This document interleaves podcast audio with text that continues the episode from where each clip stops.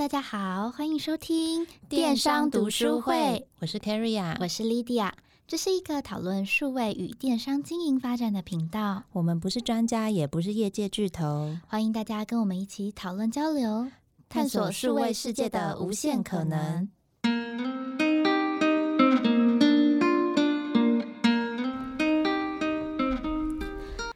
大家好，今天我们想要跟大家聊一聊一个最近非常热门的话题，就是 Clubhouse。那 Clubhouse 到底是什么？事实上，Clubhouse 是在二零二一年，也就是上个月二月份，突然在台湾市场串起的一个线上多人即时语音社交软体。那因为担心还是有一些人不知道它是什么，或者是 Android 的用户并没有真的实际使用过，那我这边还是快快的。稍微做一下介绍，那它主要是一个透过单纯声音交流的社交媒体，所以在上面你看不到文字、图片、表情符号也没有，你最多只能看到的就是参与者设定的大头照。那基本上大头照也是看他设定什么了，他不一定是他本人的照片。对，有的时候还会根据不同聊天室的主题，就是大家都换成某一个类型的照片也有可能。嗯，那每一个人基本上都可以建立一个公开或者是 private 的房间，跟特定的用户做交流。那里面基本上可以随意的针对特定的主题做讨论。我自己的感觉是有一点类似于线上会议室，因为这几次用下来的结果都觉得好像大家都是针对一个很明确的主题在做讨论跟交流。然后这个房间就是把对这个议题有兴趣的人集结起来。我觉得有一个也还不错的功能是，当你就是对这个聊天室的内容无感之后，你就可以随时悄悄离开，不像是以前可能什么即时通啊、MSN 啊，就会跟你说，嗯，Carrie 啊已经离开，这样子就不会很尴尬。从资料上看起来，事实上 Clubhouse 的爆红上大约是在今年初开始，二月一号为止，事实上全球的下载量就已经有八百一十万次，算是非常非常爆炸性的成长。对，那到底为什么会让 Clubhouse 有如此惊人的下载量呢？那主要第一个原因就是它一开始去营造的一个邀请制的名额稀缺性。虽然说它一开始就是只推 iOS 的版本嘛，所以你就先挡掉 Android 的用户。但它其实所谓的稀缺性，是因为它一开始是要透过邀请码才可以加入注册的。所以呢，一个人一开始就只会有两个邀请码，那你当然呢就会去。非常谨慎的想说啊，那我要分享给谁这样？所以说它就是透过小规模、小规模慢慢的扩大。当然，你之后越用越熟，它接下来就会不定期再试出给你，可能再给你三个，再给你四个，再给你七个等等的。那当然。一开始这样子就会很有话题性嘛，而且大家就会觉得说，哎，是不是越有影响力的人，你可以有更多邀请的资格？所以所谓的圈外人、圈内人的那个状态就形成。那大家的就争先恐后想要说，那我也想要进到这个墙内去看一下，大家到底都在做什么。甚至我之前看到有一个网站，你还可以输入你自己的账号去查你的族谱。族谱是说谁邀请你？对，因为其实你邀请了以后，你在你的个人档案下面，他就会写说你是几月几号被谁邀请进来，你可以去追本溯源，说 OK，那他是谁？他是谁？就像我就是随意进去查了一下，发现我是我这个血脉第十八代的 邀请人。那所以一开始的人你也看得到，是厉害的人吗？对，我一开始的人也看得到，但是我的这个血脉没有什么太大的特别。之前可能就会有一些网友还特别研究一些大 KOL，可能理科太太之类，他就会说，哎，他可能是第五代或第六代，然后他的前面第一代的邀请人就是创办人什么什么，真的假的？黄金血脉就会有这种说法。其实我觉得他这样子大家的讨论就反而变成也营造出一种很像很 premium、很稀有，不一定可以加入，你一定是一些大的 influencer 才可以用的一个概念。当然，对于自己官方来说，一开始会有名额限制，其实是为了要让系统比较稳定啊。那你在一开始创建的时候，如果你就涌进大量流量，可能会导致它的整个 server 断线，或者是一些。很不稳定的状况，但其实某种程度来说，它也很成功的建立起了一个话题跟潮流。没错，我觉得非常像哈利波特一样，就是不是你进霍格华兹，你就是佼佼者，你还要是那种纯种魔法师，家里就是第一代开始就一直都是这样的血统。麻瓜真的还好，就抱歉，麻瓜你就还是矮我们这种就是纯正魔法家族一截这样。对，那当然再来就会是，其实它里面有非常多名人，这会是造成它另外一个。大家趋之若鹜想要使用的原因，这样比如说很有名的 e n o Musk 啊，或者是 Bill Gates，他们都有在使用。那或者是 z e b e r g e r 他本身也有加入 Clubhouse。如果你在用这个。社交软体的话，它就会是你非常少见的有机会跟这些世界级的名人在同一个空间里面做对话的一个方式。所以，像这种大的名人，他们只要一开一个 room，通常都会是爆炸状态。那就像前几天比尔盖茨他早上开了一个房间，然后就看到他的上限是八千人，就是怎么挤都挤不进去的那。那你有进去吗？没有啊，等到我进去的时候，比尔盖茨已经离去。我想说，那我进来干嘛？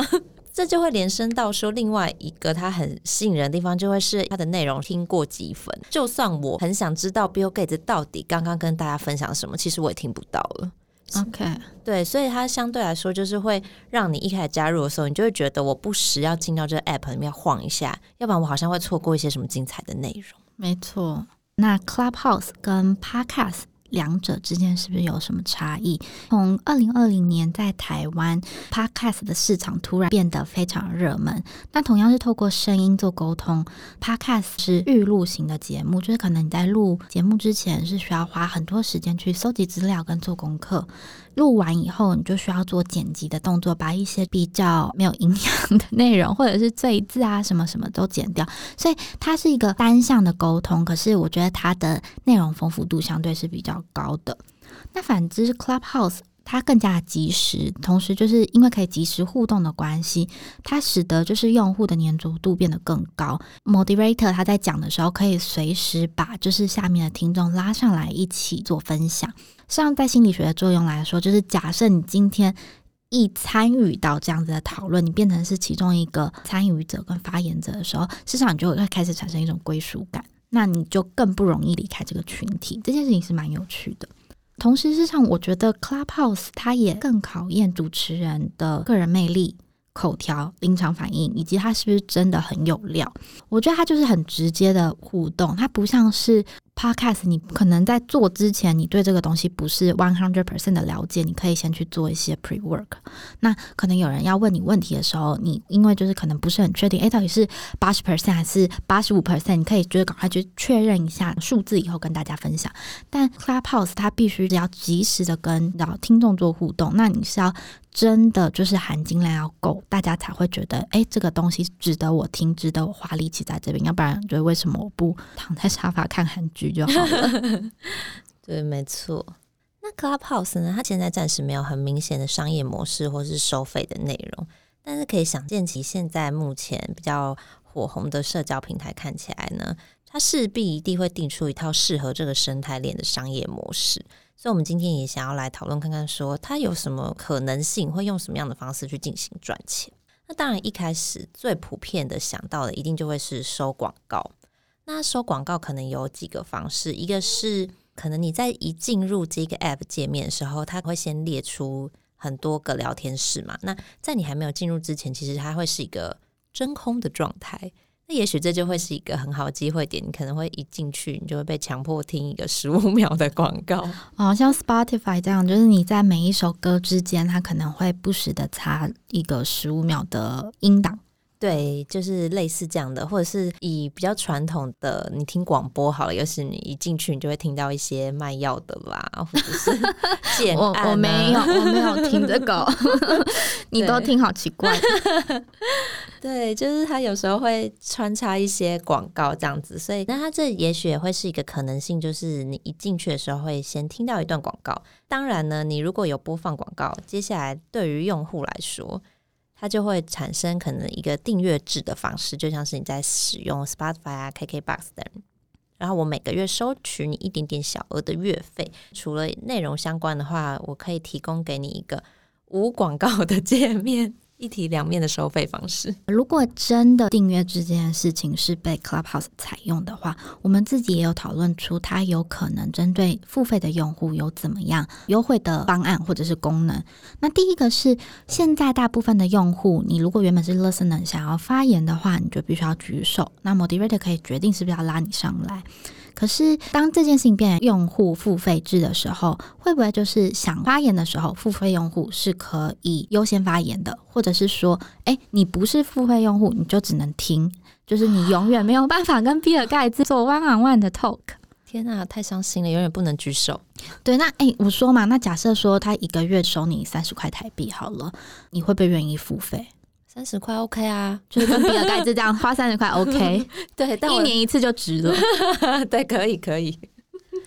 另外一个是我们想到的是优先的进入权这件事情，比如说像刚才提到有重量级的人物的时候，通常那个房间会立刻爆满，你可怎么强迫头都进不去？那是不是付费的用户就有优先的进入权？就假设一百个人里面，付费的用户要都先进来了以后，剩下的名额再开放给没有付费的用户。那这样我可能就会真的愿意付费，就像我手刀刷卡。对呀、就像我去迪士尼玩的时候，我会想要买那个 快速通关的票，我就不想那边排两个小时啊。对，对可以，这可以。对，那对用户来说呢？当然有时候你会想要讨论的是一些比较高度专业性，或是比较会牵涉到个人隐私的话题。所以，也许隐藏性的房间可能也会是一个机会点。如果你想要在一个比较封闭的房间进行深度或高隐私的话题的时候，但是你又想要触及一些对于这一块是有兴趣的用户，这也许可能会变成一个收费来源。它可以去保护你在房间讨论的一些话题更有私密性。那当你这个房间已经关起来的时候，它可能就会直接消失在这个页面上面，所以一般人可能是看不到的。那对于自媒体的经营者来说呢，其实 Clubhouse 就会变成是一个新的发声舞台。大家都会希望说，你可以抓住更多听众的注意力的时候，你想要让自己被更多人去订阅、去追踪，这时候你可能也可以去付一点付费广告的方式增加触及。那当然，付费广告它有另外一个可以呈现的地方，就会是搜寻版位的部分。因为我们现在还是会透过搜寻去找一些可能跟我们自己兴趣相关的 club，或者是某一些领域的专业名人。那就像是 Google，它也会针对它搜寻引擎有一些 SEO、SEM 的收费，所以搜寻版位其实它也是一个很不错的商业机会。在你的潜在听众，他可能在搜寻这个领域的时候，你的名字他可以先优先跳出来，那可能就可以更容易的去触及对你有兴趣的听众。那我们前面讲到的是 Clubhouse 自己本身可能会有的商业模式，那就是回过头来针对我们这样子经营电子商务产业的人，有怎么样的机会点？就是比如说我们现在知道 Clubhouse 或声音产业现在就是越来越蓬勃的发展，那我们身为经营电商的人，有怎么样的机会点可以在上面做操作，进一步的得到一个转单的结果？事实上，什么事情都是要从人的需求出发。就是你在想说要卖东西给人之前，你要先了解他到底需要什么，你才有可能从身上获取利益嘛。所以，就是我觉得第一件事情是先了解大家为什么愿意花时间在 Clubhouse。像前面说的，为什么他不就干脆躺在沙发上看韩剧？对，你看，你去思考一下，然后同时去反思你的品牌是不是有这样子的机会，透过这样的方式去做获利。截至目前的观察，世上大部分的人在上面的行为可以分成以下几类：第一个是知识的获取，那再来就是同温层的社交，还有人脉的扩展，最后就是服务或者是咨询的需求。那社会品牌主，我觉得需要回头思考一下自己的产品是不是能够符合这个社交平台的使用目的，或是有怎么样的机会点可以进入。那我们下面整理了几个可能的方向，想说可以给大家参考。刚才有说到，其中一个现在大家大量使用 Clubhouse 的原因，就是要做同温层和社交人脉的建立嘛，想要认识更多跟自己相关领域产业的人，或者是很厉害的人，就是希望可以从他身上做到一些学习或者有 connection。所以这时候就是联谊社或者猎人头公司就可以开始想象如何在上面做获利。比如说，就是他可能是开一个 rooms 跟主持人交流之后，你就可以依据需求快速的去提供适合的人选做进一步下一步的互动。那或者是说，未来 Clubhouse 如果就是今天有付费发言权或者是匹配权的机制，事实上也可以帮助类似的公司达到线上的转单。真的，那职涯博览会可以直接搬进来做 哦。以前在大学可能会有大公司来学校，就是说，哎、欸，我们公司的价值啊、文化，我就先讲完。哎、欸，你们下面有人有问题再举手。对，或者是我真的很有意愿，我就赶快积极的争取这样。对对对，好像是蛮有道理的。另外一个就是线上课程跟研讨会是不是有机会搬到 Clubhouse？我觉得就是可以思考看看，以往我们现在因为 COVID 的关系，越来越多研讨会都搬到线上了，然后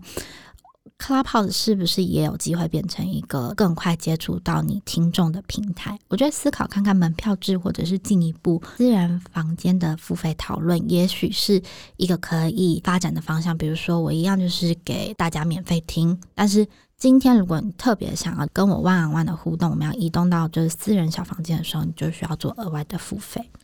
这块我觉得应该蛮有机会点的，因为之前也看身边的朋友，他可能就是真的会进入一些房间，他就是很像在做语言交换。就我进来，我就是只聊日文，只聊英文这样，然后大家讨论某一个主题。哦，对，所以相对来说，这感觉是可以延伸去做一些更专业教学。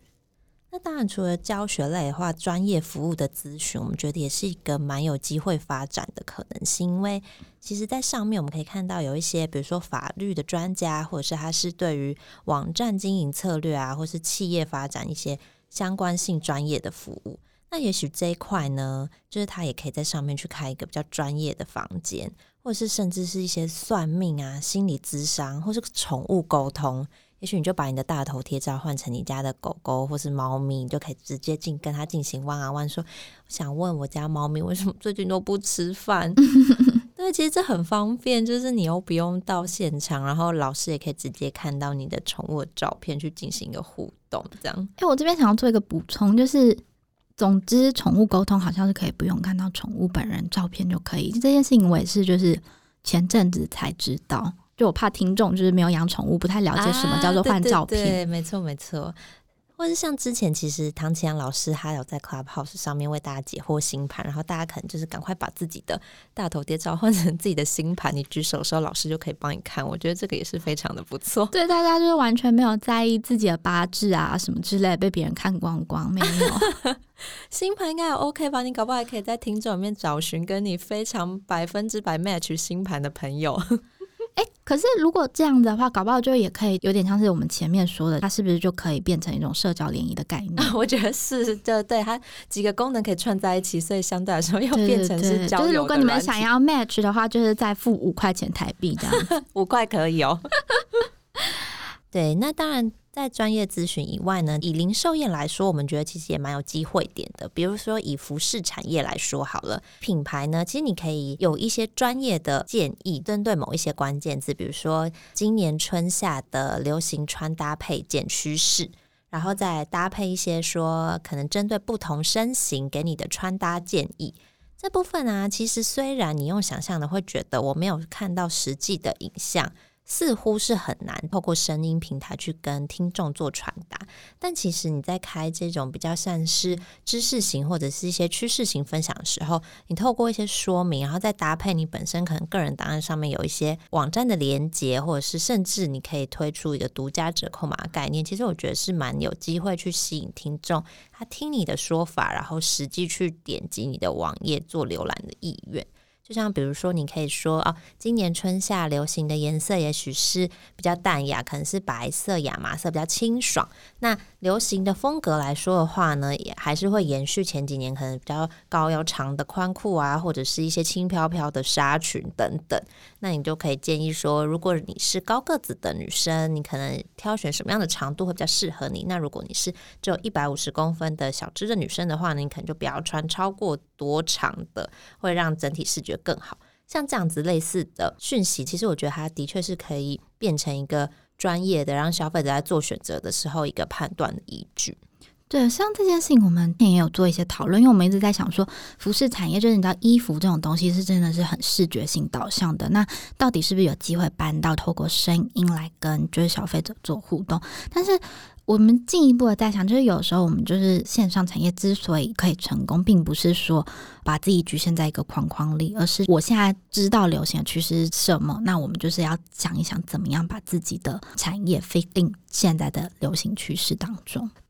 再来就是居家产业的规划设计讨论，是不是也可以搬到 Clubhouse 上面来？我们这边觉得，像居家产业可以提供付费的线上空间规划咨询，比如说，我就可以来问说，哎，我想要重新改造我的房间，那不知道在这样的预算之下，会建议怎么样做改造，可以做到就是最大幅度的改动。那或者是说，大家常常会有一些就是收纳的断舍离的问题，是不是觉得也可以开一些主题性的房间，去推荐你品牌适合收纳的收纳柜或者是小工具，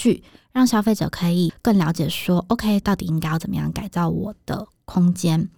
然后我也觉得付费咨询可能是一招，但是更厉害的可能也可以做到说，你虽然就是付一百块的咨询费，但是你在咨询完成之后，如果你是直接会在我的线上购买我刚才推荐你的家具的话，刚才的一百块咨询费就可以直接做折抵，就等于是他这件事情还是回馈到就是你购买家具本身，就让消费者他们更愿意在线上做转单。对，我觉得收纳问题应该是蛮多人现在的痛点，尤其是台湾来说，我们现在的居住空间就是可能都是比较小坪数啊。那到底能够怎么样妥善收纳，或者是像断舍离，也是这几年蛮红的一个讨论议题。所以这一块应该都还蛮有发展性。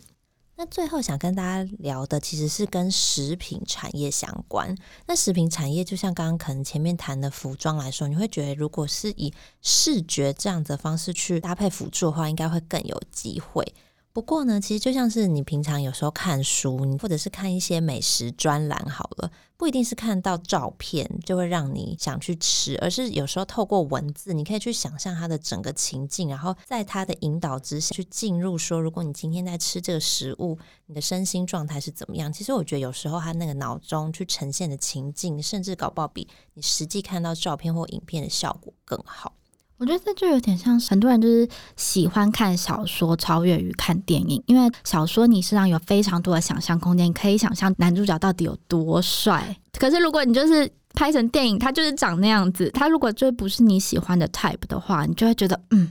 没错，就是有时候你看一些改编小说的电影，然后他在书里面写那男主角怎么样怎么样，你看到现实，你就会总觉得好像就是差那么一点，就是好像他在我梦里更帅。对，而且其实以声音的发展来说，从之前呢，我们可以看到说某一些品牌，它也会开始在做一些声音的引导加入广告里面，比如说火锅煮的那种“啵啵啵啵啵”的那种声音，它会去刺激你的味蕾，你就会觉得天哪，听到那声音就觉得哦，好温暖哦，然后那一锅好像热腾腾，好好吃哦，它会是一种想象的驱动，所以我们就觉得，其实食物品牌呢，它也是蛮有机会在上面去做一些推广的，比如说。隐藏菜单啊，或是新的菜色的介绍。那如果你一样也是可以跟前面的一些产业一样，你有独特的新品专用 Clubhouse 折扣嘛，其实你就可以去追踪的实际的转单成效。嗯，没有错。那前面说了这么多，我们最后是要想带的是潜在的商机，还有隐私权的问题。从去年开始，因为 Podcast 被大家越来越注意之后，声音产业就带来了许多商机。像是过去因为 Instagram 流行，所以开始美颜相机的需求就大幅增加。可是现在，如果大家都是透过声音产业在做销售，或者是帮自己做知名度的时候，我觉得声音美化工具可能也会开始大为流行。比如说，像是中国，就知道好像他的微信还是什么之类，就是已经可以有那种声音包了。声音包，所以我可以去选我喜欢的声音，变成那个状态，是这样？好像是，因为我有时候就是看就是中国的一些搞笑的网红影片的时候，他明明是一个男生，可是他好像就是透过那个工具，他就可以变成非常可爱的女生的声音。天哪，那我也可以有柯南的变身包吗？对，就觉得好像这件事情本来可能现在就已经有人在做，但未来可以想见，好像周边的服务会越来越流行。另外就是声音保护法的法规，我觉得在过去个资法就是被大家越来越重视，大家可能现在很敏感，就知道我不应该随便给人家我的身份证字号、电话等等之类的。可是声音这件事情，我觉得事实上还是这两年比较被大家开始注意到的产业，所以想当然而的在各自保护法上是没有这么完善的。我觉得在抢先体验新工具的时候，还是要小心，就是各自法保护自己的权益。对，就像前一阵子有出现一个 Open Clubhouse 的网站，就是它里面的话，其实它有截取了蛮多，就聊天室里面实际的音档，在这个平台上面。那这一块其实就有受到一些民众的讨论，跟有一些资安外泄的疑虑。毕竟 Clubhouse 它其实一开始有一个很大吸引人的点，就是你用后积分嘛。那你在里面讨论的话题，基本上除非你一开始就说哦，这个房间是会录音的，要不然的话，基本上你在讲的时候你是不会被认出来，或者是说大家不会去记录到说里面到底有谁在听，然后谁讲了话，这样都是透过一些声音的表现。那所以，尤其是某一些房间，当你讨论的议题又比较敏感，像在中国把 Clubhouse ban 掉之前，可能有讨论一些什么新疆房啊，或者是维吾尔族等等的议题的时候，这种比较。敏感型或是跟政治相关的房间，它的资料是不是有这么适合直接被放在另外一个平台上面，或者是 Clubhouse 其实本身它没有进行录音，那这一块的自然疑虑，我相信其实对用户来说都还是会觉得有一点点潜在的风险。没错，所以在享受新的社交平台的同时，我觉得大家还是要保随时保持警觉度。那今天的节目就到这里，不知道大家在 Clubhouse 上面使用的经验是怎么样，或者是你觉得还有什么 idea 是我们没有提到，也想要分享给我们的，就欢迎都到我们的网站上跟我们做讨论交流，然后资料也都整理在上面，随时就是可以上去参考。没错，那当然我们也会继续的观察，然后我们也很期待声音产业在这一个通路上面呢会继续的蓬勃发展。那今天的节目就到这边喽，谢谢大家的收听，拜拜，拜拜。